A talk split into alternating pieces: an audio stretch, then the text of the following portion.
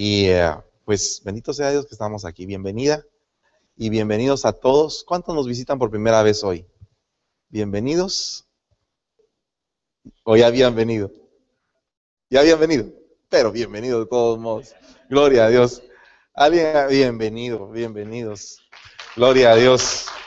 Acérquese y salude a los que nos visitan. Gloria a Dios esta noche. Y uh,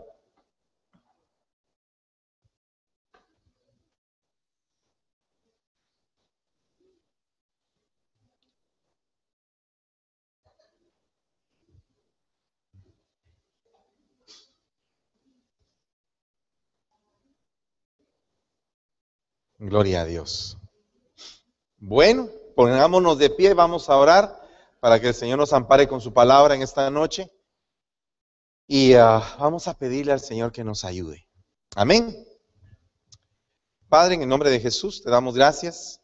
Bendecimos esta noche, Señor, porque por tu misericordia somos salvos.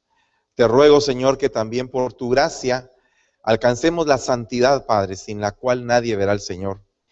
Y te ruego en el nombre de Jesús que esta noche tu palabra sea contundente, sea profunda, Padre, nos pueda llegar a los tuétanos, Padre, y que podamos entender más que todo lo que tú quieres hacernos entender. Yo te ruego en el nombre de Jesús por tu pueblo, por toda aquella necesidad que haya venido el día de hoy y que tú quieras en el nombre de Jesús suplirla. Yo te ruego que por favor nos ayudes en todo momento de prueba, en todo momento de tentación, en todo momento que estemos pasando por las aguas o por el fuego, que no nos quememos ni nos ahoguemos, Señor. Te lo ruego en el nombre poderoso de Jesús y ayúdanos, Padre, para que con un espíritu afable como el que tenía Elías, que aún estando sujeto a sus pasiones, oró fervientemente, Padre. Te ruego que nuestras oraciones sean cada vez más fervientes y que podamos crecer en gracia y en amor para contigo y para con nuestros hermanos y para con nosotros mismos. Te lo ruego en el nombre poderoso de Jesús. Amén y amén. Den un aplauso al Señor. Aleluya. Aleluya. Un aplauso fuerte al Señor. Gloria a Dios.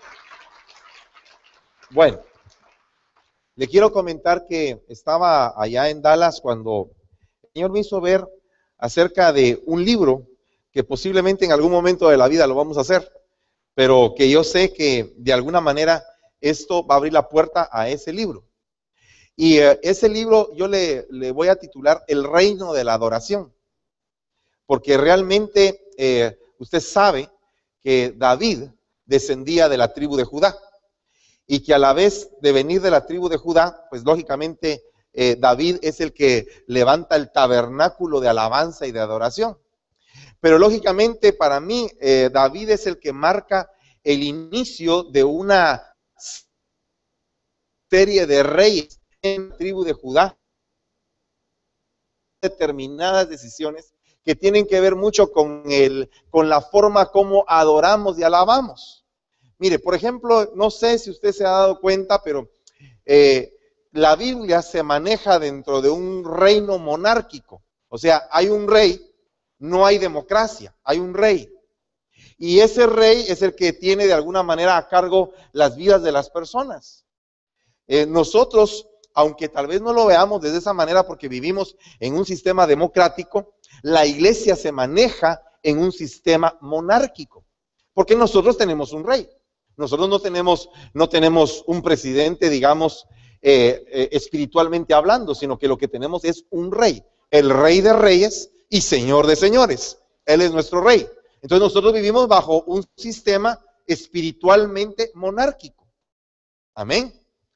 Entonces, definitivamente para poder comprender cómo es que nosotros debemos de vivir dentro de la iglesia, tenemos que entender un poco del sistema de cómo se manejaban los reinos. Y precisamente el Señor me fue llevando las decisiones, fueron tomando los reyes en la de Judá, porque también estaban los reinos de Israel, los reyes de Israel.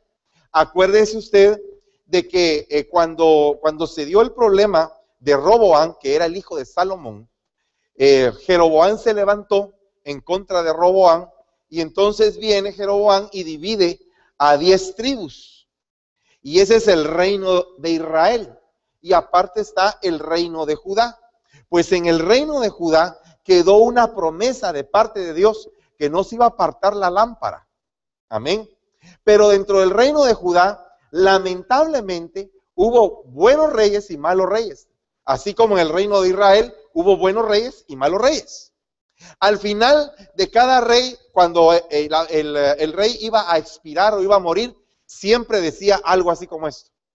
E hizo lo recto delante de los ojos de Dios todos los días de su vida, como su padre David, por ejemplo.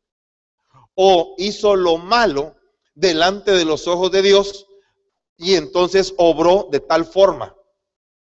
Entonces, definitivamente nosotros según lo que dice la Biblia, somos reyes y sacerdotes.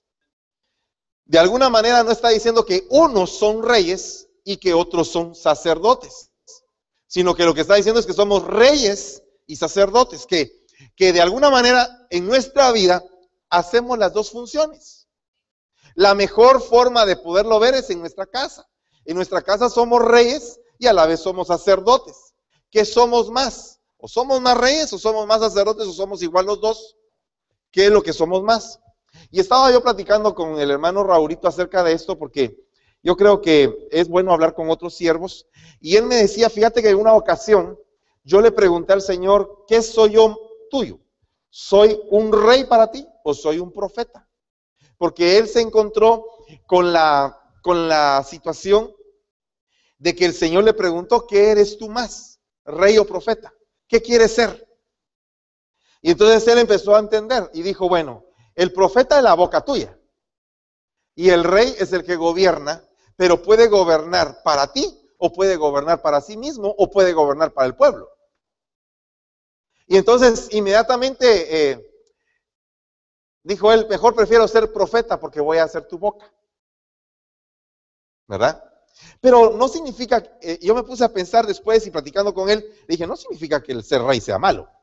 No sé a cuánto les gusta gobernar, ¿verdad? Pero la realidad es que nosotros nacimos para ser cabeza y no para ser cola. Y si tenemos esa promesa en nuestro corazón, tenemos que aprender a gobernar.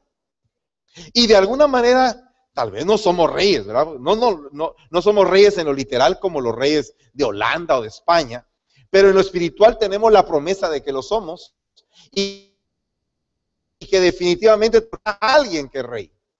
Entonces nosotros tenemos que entender que hay una promesa en la cual va a llegar un momento en que tenemos que aprender a gobernar o vamos a estar gobernando o ya lo estamos haciendo y no nos hemos dado cuenta. Y entonces fíjese que dice el libro de Proverbios, capítulo 21, versículo 1, dice, como canales de agua es el corazón del rey en la mano del Señor. Él lo dirige a donde le place. Mira, a mí me gustó mucho eso porque ¿para qué sirve un canal de agua si no es para irrigar las plantas y que las plantas empiecen a reverdecer y que lleven mucho fruto. De alguna manera, cuando tú estás gobernando, tienes que preguntarte si el agua que llevas hace efecto de fructificación en la gente a la que se la das. O si en lugar de que haya fruto hay sequía. Si realmente tu gobierno produce abundante fruto o tu gobierno hace que las plantas se sequen. Y eso era una de las preguntas que yo me hacía, Señor, por favor ayúdame a entender qué tipo de gobierno estoy dando. Si estoy llevando una agua, un agua que va a hacer que las plantas fructifiquen o un agua que va a hacer que las plantas se mueran. Y eso se suscitó a raíz de que en medio de, eh, ah, el, el, curso matrimonial que di, pues sucedió algo muy impactante que me pareció bien, bien hermoso y también bien humilde. El pastor vino, se puso a llorar y enfrente de toda la gente eh, le pidió perdón a su esposa eh, y, se, y, se, unieron aún más y dijo, yo he cometido muchos errores a raíz del entendimiento de, esta, de este mensaje. Entiendo que hay muchos errores en mi vida, pero que yo quiero disculparme, perdonar, pedir perdón. Pero si yo lo hago a la vez que yo lo estoy haciendo, el pueblo se va a contagiar. Y entonces el agua que yo voy a trasladar al pueblo va a ser un agua que va a dar fruto. Porque, hermano, aquí no se trata de que el ministro sea el perfecto y que todo el mundo ande en pecado, no, sino que aquí lo que se trata es que entendamos todos que vamos creciendo y que cada quien va teniendo que aprender su parte. Tanto ministro como ovejas, hay, eh, yo no estoy perfeccionado todavía totalmente, ni usted tampoco, pero vamos en ese camino y necesitamos del agua para poder dar fruto. Yo recibo agua de alguien, yo se la doy a usted, pero en el camino también estoy empezando a ser fructífero yo. Soy fructífero yo, eres fructífero tú, y tú vas a ser fructífero a los que están abajo de ti. Amén. Entonces, bien interesante esto porque dice, como canales de agua es el corazón del rey. Yo entiendo esto aún también como un organigrama funcional, donde en una empresa hay un presidente, un CEO, de donde vienen todas las órdenes y que esas órdenes tienen que irse canalizando. Pero que muchas veces, cuando llega a los, a los últimos mandos, ya no llega la orden completa sino que ya solamente llega la orden específica para el oficio de lo que está haciendo esa persona. Por ejemplo, si usted ve la mente de un presidente de una alta corporación y ve la mente de un, de un pequeño hombre que está haciendo un trabajo como de, tal vez mensajero de algo así, se va a dar cuenta que las dos mentes difieren totalmente, aunque esta está alimentando a esta, pero a esta le llegó solamente la parte que le correspondía para hacer bien su trabajo. De igual manera aquí en lo espiritual, hay quienes recibimos un chorro más grande y nosotros tenemos que ir canalizando esos chorritos, esos chorritos, hasta que le llega a usted la gota necesaria de agua a su vida. Y esa gota usted tiene que darla a alguien más y así sucesivamente hasta que vamos fructificando todos. Yo estaba pensando en todo esto cuando de repente leí este, este versículo y me, me impactó mucho porque mire lo que dice acá, y sucederá que en aquel día, declara el Señor, que fallará el corazón del rey y el corazón de los príncipes. Se quedarán atónitos los sacerdotes y los profetas se pasmarán. Entonces ahora veamos una cosa. Es cierto que el profeta es la boca de Dios. Es cierto que el sacerdote oficia delante del altar un sacrificio para el Señor. Pero fíjese que por qué el sacerdote y el profeta se quedaron atónitos cuando falló el corazón del rey. Porque se les acabó también a ellos el agua. Porque si bien es cierto, el sacerdote oficiaba en el altar y el profeta hablaba de parte de Dios, había una cabeza establecida por el Señor, que era el rey, para emanar el agua hacia todos. Amén. Entonces los ataques que se dan, los ataques que se dan eh, en, las congregaciones, en, eh, en, eh, digamos, el ataque que se puede dar a una alta corporación es el ataque al rey. El ataque que finaliza un partido de ajedrez es el ataque al rey. Cuando está hablando la Biblia, heriré al pastor, están hablando del rey. El rey en su posición de pastor.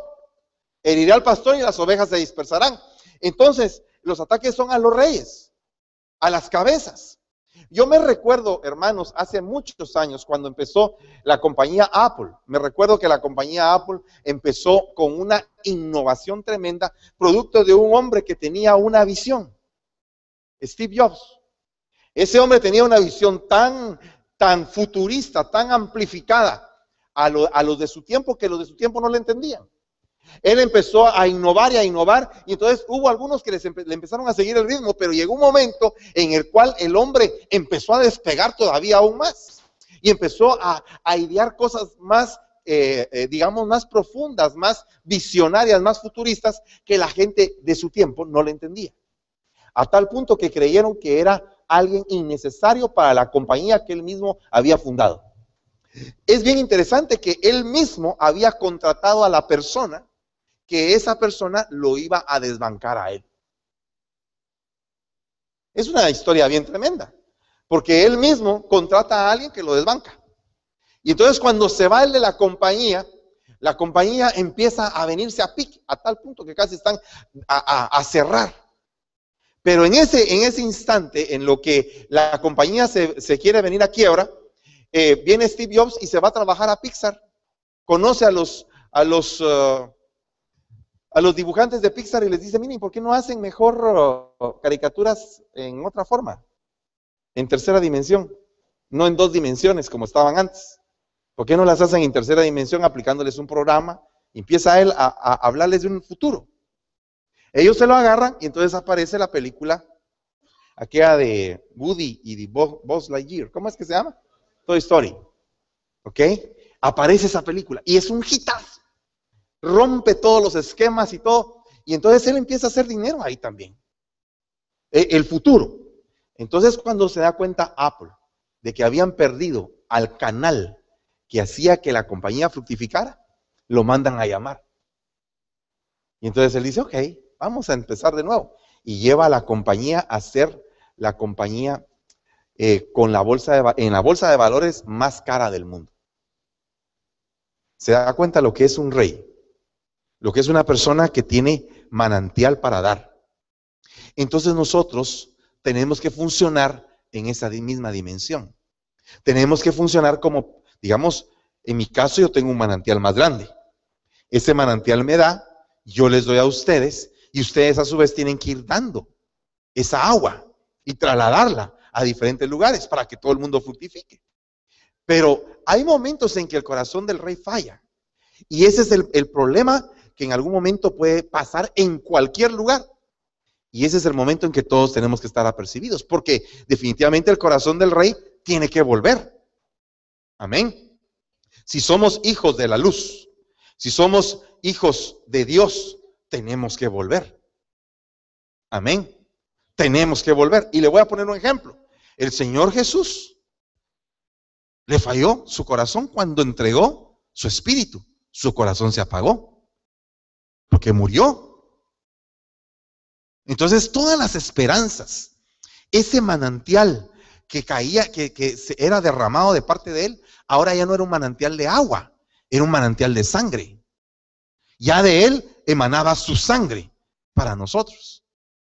Eh, o sea que el agua cambió. Ya no era solamente palabra, sino que ahora era sangre también. Agua y sangre. Amén. Y entonces viene y después de tres días, el corazón del rey vuelve y se levanta. Todos los que somos hijos del rey, tenemos momentos difíciles donde pensamos que se acabó todo, que se terminó. El águila misma para rejuvenecerse tiene que pasar un proceso en el cual piensa que se muere, que todo termina. No sé cuántas veces has pasado tú por un momento en el cual sientes que todo terminó, que se te acabó la vida ahí, que ya ya no se puede más, que hay un tope. Cuando tú llegas a ese tope es cuando realmente el Señor quiere hacer algo contigo. Amén.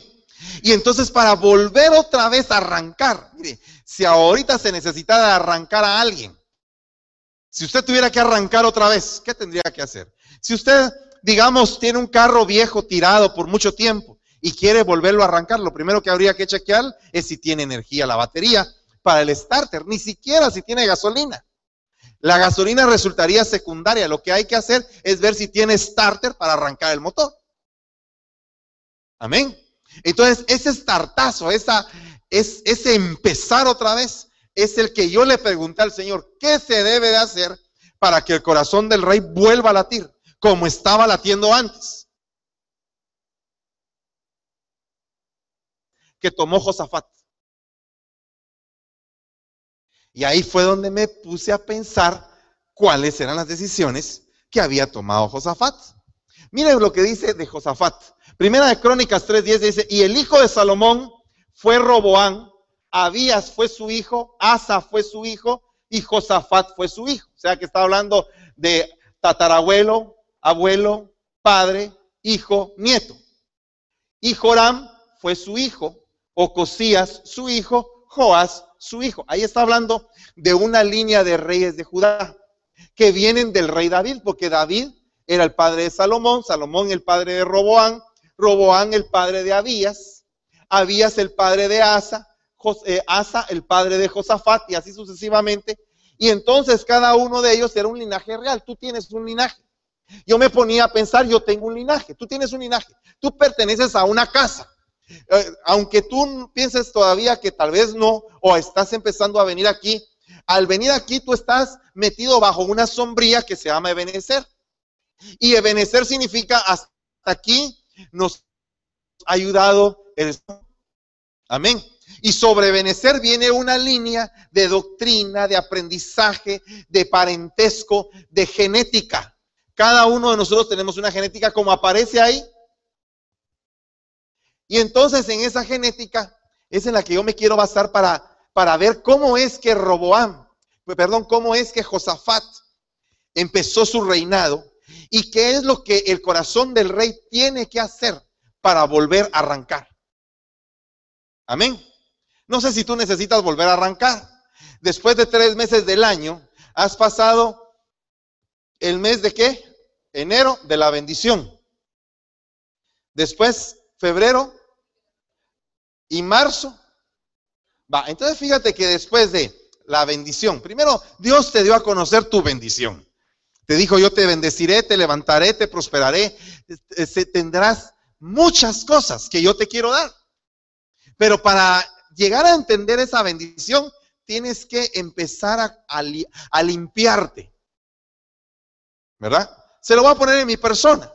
Tenés que empezar a hacer un reinicio de todas las cosas y en ese reinicio te vas a dar cuenta que hay cosas que estuvieron muy bien hechas y de cosas que no estuvieron bien hechas y de cosas que estuvieron mal hechas. Cuando hacemos un recuento bien consciente de lo que tenemos, nos vamos a dar cuenta de nuestro inventario. Y la primera cosa que uno tiene que recordarse cuando uno se quiere levantar verdaderamente es, y arrancar de nuevo es, y Asa hizo lo bueno y lo recto ante los ojos del Señor. Entonces su hijo Josafat reinó en su lugar y afirmó su dominio sobre Israel. La primera cosa que tenemos que hacer es empezar a afirmarnos, afirmarnos para poder afirmar a otros. Si nosotros no estamos firmes, no podemos afirmar a otros. Tenemos que empezar a estar firmes. La primera cosa. Pero para estar firmes, es bien importante que la primera decisión que tomó Josafat fue buscar los caminos de su padre. Esa fue la primera cosa que tuvo que hacer. Entonces tenemos que revisar los caminos de nuestros padres. Tú quieres tú quieres ser un campeón, tienes que revisar mis caminos, tienes que revisar los caminos del hermano Sergio, tienes que revisar los caminos del hermano Otto, tienes que revisar los caminos de tus padres. ¿Cómo empezaron? ¿Qué fue lo que pasó? ¿Cuáles luchas eh, tuvieron? ¿Cómo fue que en algún momento fracasaron? ¿Y cómo fue que se levantaron y salieron adelante para terminar gozo? Y entonces fíjese que dice, y el Señor estuvo con Josafat porque anduvo en los primeros caminos de su padre David. Y no buscó a los Baales, sino que buscó al Señor de su padre, anduvo en sus mandamientos y no hizo como Israel. El Señor pues afirmó el reino bajo su mano y toda Judá trajo tributo a Josafat y tuvo grandes riquezas y honores. ¿Usted quiere eso? ¿Usted quiere eso? ¿Qué tiene que hacer? Primero que todo, yo quiero eso. Y como quiero eso, tengo que entender cómo es que ha caminado mi padre. ¿Cómo? Y eso es lo que he estado haciendo en estos tres meses. He estado entendiendo cómo es que él camina. Eh, me di cuenta de algo que él hizo inconscientemente. Y eso tocó mi vida y dije, oh, Señor, este hombre tiene cuidado de sí mismo. Por eso es que nos puede cuidar a nosotros. Yo tengo que tener cuidado de mí mismo para poder cuidar a mis hijos. Amén. Usted tiene que cuidarse a sí mismo para poder cuidar a otros. Pero si usted no se cuida, no puede cuidar a otros. Amén. Mire, es cierto que es importante más dar que recibir. Amén. ¿Verdad que es más importante dar que recibir?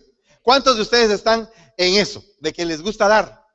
Yo sé que usted, aunque otras, otras eh, iglesias dicen que usted es un agente de plata. Porque aquí toda la gente que, viene dice, ah, esa iglesia solo platudos tiene Fernando, por eso es que puede hacer todas las cosas que hace. Pero la realidad eh, es que sí somos platudos, hermano. Tenemos plata de salvación. en el nombre de Jesús.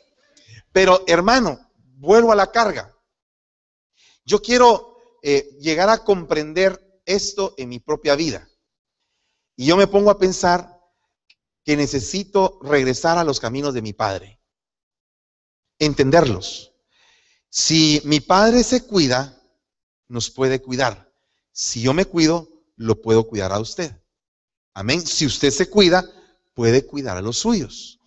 Porque es, es importante dar. ¿Verdad? En eso nos quedamos. ¿Verdad que es importante dar? ¿Cuántos quieren dar? Vaya. Pero el problema es que usted no puede dar si ya no tiene qué. Amén. Entonces, si ya no tiene más para dar, ¿qué puede dar? Ya no puede dar nada. El problema es que cuando uno se queda sin quedar, ¿qué sigue después? Si no es la muerte. ¿Qué pasa cuando el rey ya no tiene canales de agua para dar? Digamos que a usted, qué sé yo, digamos que le piden dinero y usted empieza a dar, empieza a dar dinero, empieza a dar dinero, empieza a dar, empieza a dar, pero llega un momento en que ya no tiene nada en la bolsa. ¿Qué va a poder dar? Si ya lo dio todo. Va, mire, se lo voy a poner de otra manera. Jesús dice que ya no hay ningún otro sacrificio más por el pecado. O sea, el que pisotea la sangre de Cristo y menosprecia el sacrificio de Cristo, ya solamente le queda una horrenda expectación de juicio porque ya ya se hizo todo, ya no hay nada más. O sea, ya lo dio todo. Entonces a veces nosotros nos acostumbramos a recibir. Nos acostumbramos a que nos sigan dando y que nos sigan dando y que nos sigan dando. Pero llega un momento en que ya no hay nada más que dar. Dice it, dijo Michael Jackson, y se murió. Bueno, ok, él, mismo se profetizó. No sé si usted se dio cuenta de eso. Esto es todo. Esto es todo, amigos, dijo Box Bunny. ¿Verdad? Ah, no, Porky fue el que dijo eso. Pero entonces, fíjese que Michael Jackson se profetizó a sí mismo. Y él dijo, porque como dice la Biblia que él dijo, esto es todo. Y se murió. Entonces, ¿qué pasa cuando ya diste todo? Tienes que ir urgentemente a algún manantial para que te dé más. Porque si te quedas vacío, es un gran problema cuando estás vacío. Porque cualquier cosa te puede llenar. O sea, tienes que correr a un manantial. Si tú te sientes vacío por alguna circunstancia, tienes que buscar un manantial que te llene rápidamente y un manantial que sea un buen manantial. Amén. Gloria a Dios. Un aplauso al Señor.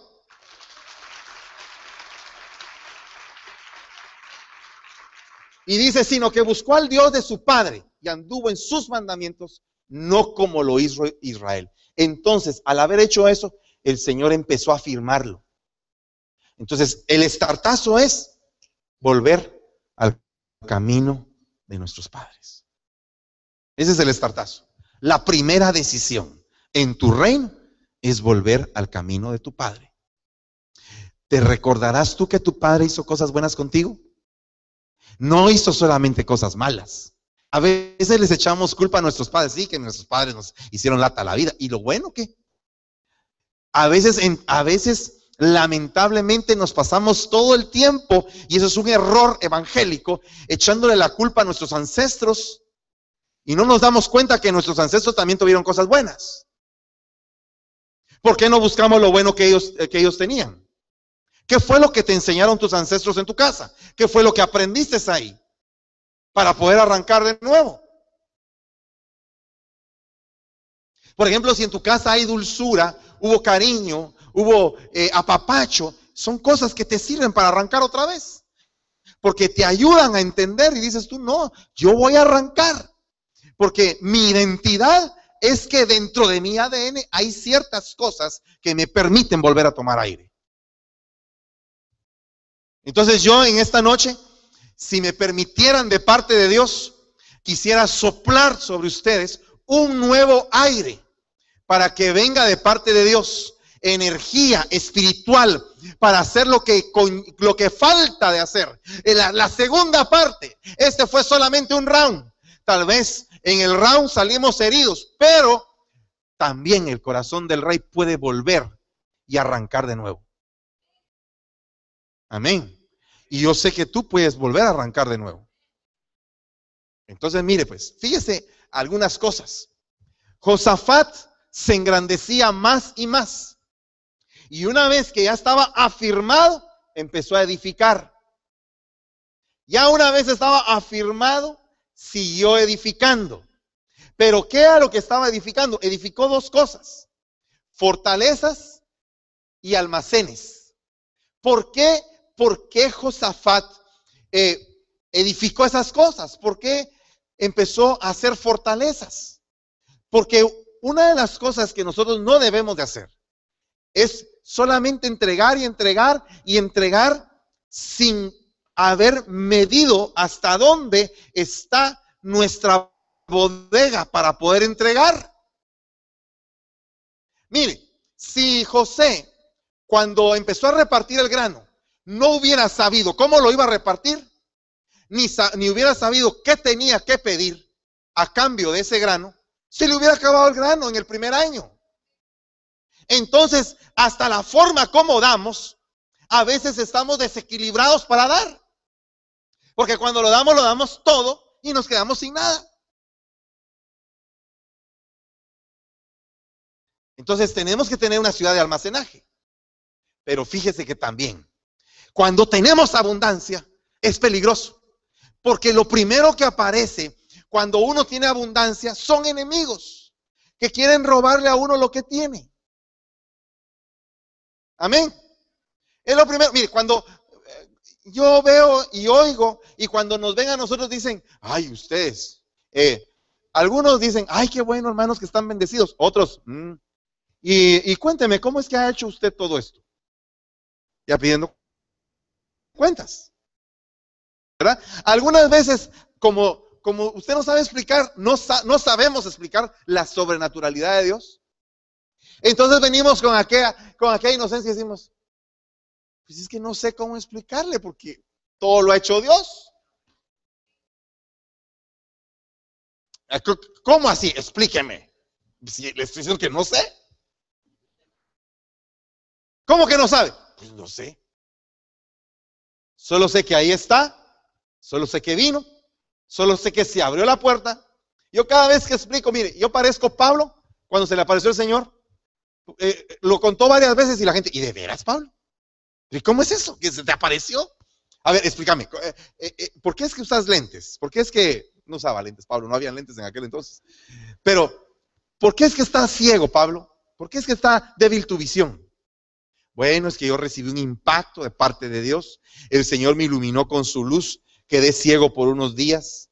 A partir de eso, eso fue un aguijón en mi carne para enseñarme a que no me tenía que enaltecer con todo lo que Dios me iba a revelar. Hasta una enfermedad tiene propósito en alguien. Amén. Entonces, es bien interesante que cuando tú estás, eh, pues, haciendo cosas bien bonitas, siempre hay alguien que te las quiere quitar, derribar o, lastimar o arruinarte o fastidiarte la vida con lo que tienes. Amén. Va, mire, se lo voy a poner de otra manera. Cuando Nehemías decidió empezar a restaurar, ¿qué empezó a restaurar? La pues el lugar que te va a permitir que tus enemigos no entren, que encuentren un tope. Amén, que no te puedan robar tu grano, fortaleza y almacenaje fortaleza y almacenaje. Entonces, tienes que cubrir tu alma. Tienes que cubrir tus sentimientos. A veces tenemos los sentimientos a flor de piel. A veces manifestamos de buena manera lo que, lo que nuestro corazón siente y resultamos heridos porque no pusimos una fortaleza. Entonces, para nosotros saber edificar porque fíjese que es bien tremendo que cuando Tobías, Zambalat y Gesén se levantan en contra de Nehemías, lo que primero le dicen a Nehemías es, esta muralla, una zorra la puede derribar. Y entonces, ¿qué es una zorra? Dice que las zorras pequeñas hacen perder las grandes viñas. ¿Qué significa eso? Que esos problemas chiquititos de uno en uno en uno, como una gotera, van rompiendo una roca, van pudriendo una pared, de gotita en gotita. Cuando sientes, ya la pared se te cayó. ¿Y cómo se cayó? Es que había una gotera. Pero ¿cómo es posible que una gotera haya botado toda la pared? Pues es bien elemental. Fue perenne. Fue un trabajo. Y dedicado, poco a poco, poco a poco, poco a poco, hasta que mermó, rompió la fortaleza, llegó hasta el almacenaje, sacó todo el grano, dejó vacía la bodega. Y cuando aquellos querían ir a comer ya no había nada. Por eso es que necesitamos, en el nombre de Jesús, iglesia, poner fortaleza. Y tenía muchas provisiones. Entonces no solamente tenía el lugar para meter eh, alimentos, sino que se había él preparado con guardar en su corazón ciertas cosas que le iban a servir en momentos críticos para sacarlas. O echar mano de cosas. Eso se le llama en administración un plan de contingencias. O sea, un plan A, un plan B, un plan C. Y nadie sabe que existe un plan D. Pero cuando se necesita el D, se enciende la luz roja y todos acuden al plan D. Y nadie pensaba que podía levantarse de nuevo. Se levantó, aunque todos pensaban que estaba muerto. Aunque pensaban, el mismo diablo pensaba que ya lo había vencido. Él tenía el poder de la vida. Y Él tiene el poder para resucitar cualquier cosa. Él tiene el poder para levantarnos. Él tiene el poder para levantar del polvo, de la ceniza, de donde ya no hay. Cuando dice levantar del polvo no significa que la persona esté tirada, revolcándose en el polvo. Lo que yo entiendo de levantarse en el polvo es cuando la persona ya se murió. Y dice, del polvo eres y en polvo te convertirás y ya estás hecho polvo en el sepulcro, pero hay alguien que tiene el poder para que de ese polvo se pueda reconstituir tu cuerpo y ya no un cuerpo de carne, sino un cuerpo glorificado a su imagen y semejanza, sin defecto, sin pecado, limpio, limpio totalmente, lleno de luz. Eso es lo que yo quiero. Eso es lo que yo creo que significa cuando se levanta del polvo al pobre.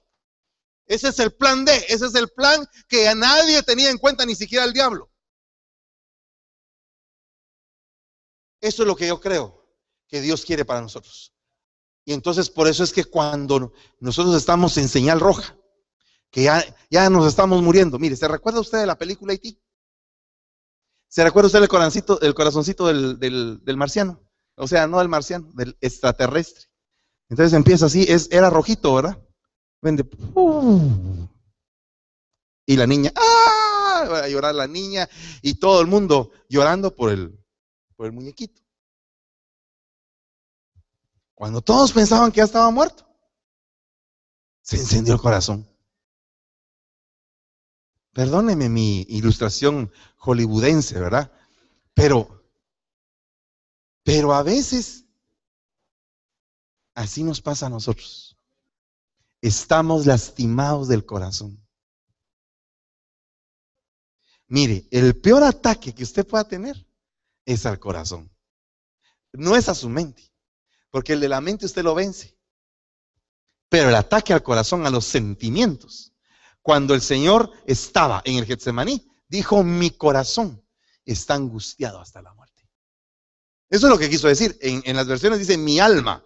Pero esa palabra alma también significa corazón. Entonces, eh, eh, usted ha estado en un momento crítico cuando usted dice, ya, ya no, ya no hay para dónde jalar. En ese momento su corazón está así, exprimido. Y en esos momentos es cuando el Señor opera. Es cuando el Señor te dice, hey, todavía allá al fondo de tu corazón hay un almacenaje y de ese almacenaje vas a sacar. Y de ese almacenaje vas a nutrirte. Y de ese almacenaje vas a vivir. Pero digamos que alguien dice aquí, así de negativo, ya casi al punto del suicidio. Yo no tengo almacenaje, hermano. Me imagino que así le de haber pasado a Elías. Yo no tengo almacenaje ya. Estoy encuevado y ya no me puede pasar nada más que solo morirme. Y en eso aparece un cuervo negro. Aterrizando. Con carne. Come carne por un tiempo, le dice. Después, una torta. Y después de la carne y de la torta, a correr. Entonces yo no sé por qué vas. Yo creo que aprobaste la carne. Ya te sustentó la carne. Ok, ahora te van a cambiar la dieta. Ahora te van a dar torta. Y después de la torta, vas a ir a correr. Amén. Estamos en el mes de la torta. Estamos en el mes de la torta. Yo quiero comerme mi torta. ¿Usted quiere comer? ¿E-, ¿Está desanimado? Mire, ¿usted ya probó la carne? No, no, no, hablemos claro. Se lo voy a poner de una manera más ilustrativa. Usted está decepcionado. Va en el carro, está triste. Y de repente pone ahí, de repente oye una emisora. Y empieza a una canción que le toca a su corazón. Y usted se pone a llorar más. Usted piensa, ya caí en pecado porque oí la canción. Y usted y tiene razón. Pero ¿sabe qué? Comió carne. El cuervo se la llevó. Pero ahora le van a cambiar la dieta. Ya sóbese su corazoncito y le van a dar torta. Yo, mire, yo me voy a comer la torta. Si usted no quiere comerse la torta, no hay problema, pero yo sí me la como.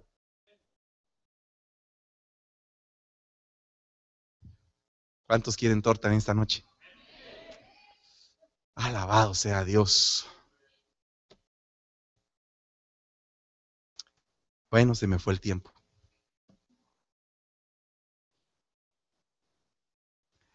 Pero yo le quiero en esta noche ministrar una cosa. Tal vez si alguien me puede acompañar con el piano, por favor. Mire, hay ataques de diferente índole.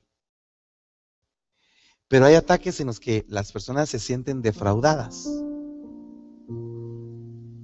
Se sienten lastimadas en sus sentimientos. Se sienten decepcionadas, frustradas. Esos ataques son los que necesitan la torta. Si tú viniste en esta noche aquí a la iglesia y venías así, defraudado, triste, Tal vez viste tus, ciudades de almacenaje y las vistes que se te acabó el grano.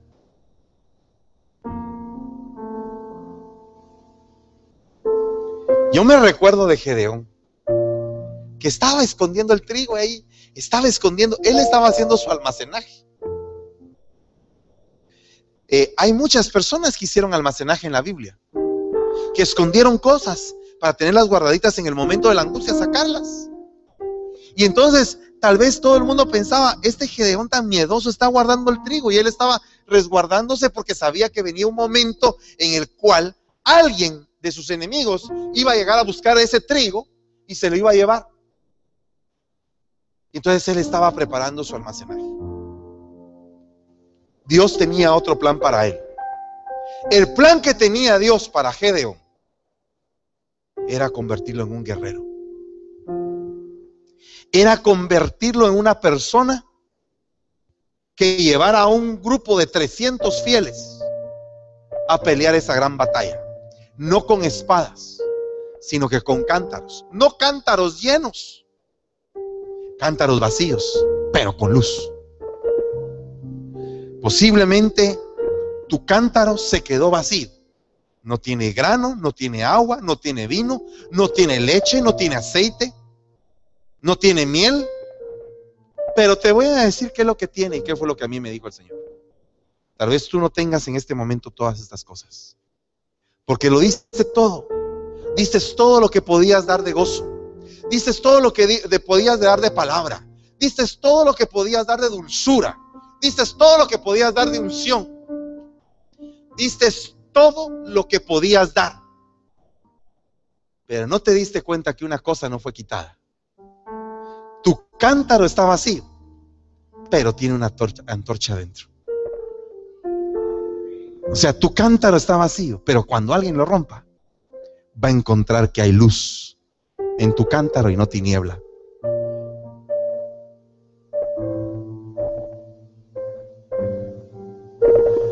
Esta noche es una noche para eso. Para que te recuerdes que aunque se haya vaciado tu cántaro ya no tengas nada para dar, hay algo que quedó. Que es la luz adentro. Así que ven para acá si te estás teniendo problemas sentimentales. Ven para acá. Y si no hay nadie, pues pasaré yo.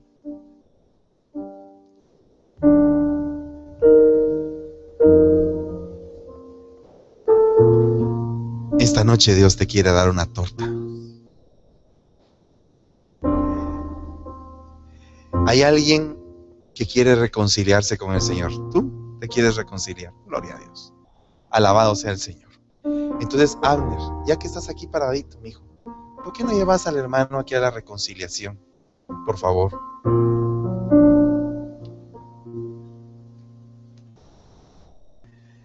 Amados hermanos, todos en esta noche, los que estamos aquí al frente, necesitamos varias cosas que entender.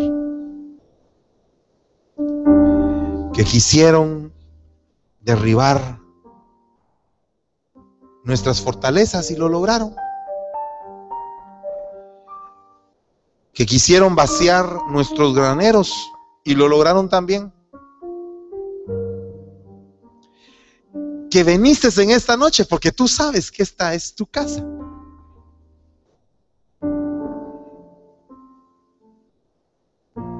Y tal vez estás tú pensando, otro fracaso más, otro dolor más, decepción. Tal vez vienes con un problema que no pensaste que ibas a tener. Piensas que es injusto.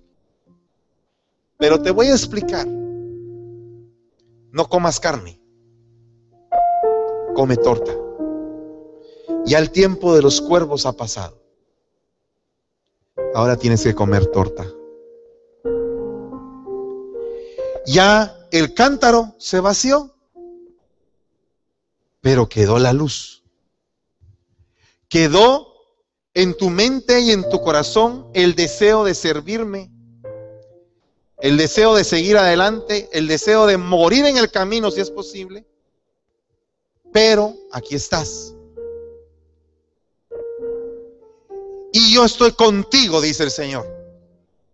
No te dejaré ni te desampararé. He aquí estoy poniendo un soplo, un aliento, nuevas fuerzas, para que te levantes y que respires de nuevo con fuerza, para que sepas que hay una misión por delante, para que sepas que tu vida no ha concluido, que lo mejor, que las promesas que te he hecho, porque eres cabeza, no eres cola porque tu principio ha sido insignificante. Y por mucho tiempo en tu vida sigues pensando que ese ha sido el principio y que esa va a ser la continuación de tu vida. Insignificante, pero yo te digo que hay un final glorioso. Y hoy, así como Josafat se recordó del camino de su padre, tú te has recordado del camino de tus padres. Y así como Elías comió la carne de los cuervos, así comiste carne. Pero esa solamente fue un tipo de sustento. Ahora viene el tiempo de la torta. Y viene el tiempo del cántaro. Y tus ciudades de almacenaje se volverán a llenar. Y ahora levantarás fortalezas más seguras Ahora no dejarás que las saetas encendidas del enemigo te entren y que te lastimen tu corazón. Porque has entendido que no estás en esta tierra por ningún hombre, sino que estás en esta tierra porque yo te coloqué, dice el Señor. Y estás en esta tierra por un propósito, dice el Señor. Estás en esta tierra no para servir a los hombres, si antes no me ha servido a mí, dice el Señor. Estás en este lugar, no por cuestiones sentimentales, sino que estás por cuestiones espirituales. Porque te es necesario estar en la casa de tu Padre. Por eso es que estás aquí. Porque necesitas oírme, necesitas hablarme, necesitas alabarme y adorarme, necesitas rendirte, necesitas presentarte delante de mí, dice el Señor. Tú no estás aquí por obra de la casualidad. Yo te traje a ti. Tu muralla no la va a derribar una zorra. Tu muralla no la va a derribar una zorra. Tu muralla está fuerte. Está lista para seguir adelante. Y tenía muchas provisiones Josafat en las ciudades de Judá. Y yo te voy a decir algo. Recuérdate de cuando me has alabado. Recuérdate de cuando me has adorado, de las provisiones de Judá. Hoy te recuerdo las provisiones de Judá. Hoy te recuerdo lo que tienes adentro para adorarme y para alabarme, dice el Señor. Hoy te recuerdo, dice el Señor, que de tu boca fluye manantiales de adoración. Hoy te recuerdo, dice el Señor, que los canales de agua del corazón del rey no faltarán. Y que llegarán hasta tu raíz y que vas a tomar vida y vas a tener fruto en abundancia, pueblo. Fruto en abundancia. No serás escaso, ni estarás desamparado, porque más son los hijos de aquella que está asolada que de los que de la que está casada. Y yo bendigo en el nombre de Jesús tu vida, varón. Para que seas fructífero, para que tengas ciudades de almacenaje, para que eh, eh, sepas echar mano cuando ya todo se te acabó, cuando ya no hay fuerzas, cuando las fuerzas ya fallaron, cuando el corazón del rey ha fallado. Hermanos, siervos y siervas, si tu corazón le ha fallado al Señor. Ponte tu mano en tu corazón. Y hoy vamos a pedirle al Señor que nos dé un estartazo para que podamos correr como corríamos antes, como corren los valientes, como corren los guerreros, con nuevas fuerzas, con nueva profundidad de palabra, que la palabra no solamente llegue al hueso, sino que llegue a la médula del hueso. Que transforme la caja del espíritu. Que nos lleve a otra dimensión de gloria. Señor, guarda nuestros sentimientos, Padre. En esta noche en una caja. Y que sea tu tesoro, Señor. En el nombre poderoso de Jesús. Gracias, papito. Gracias, Señor. Amén. Y amén. Dios les bendiga, mis hermanos. Aleluya.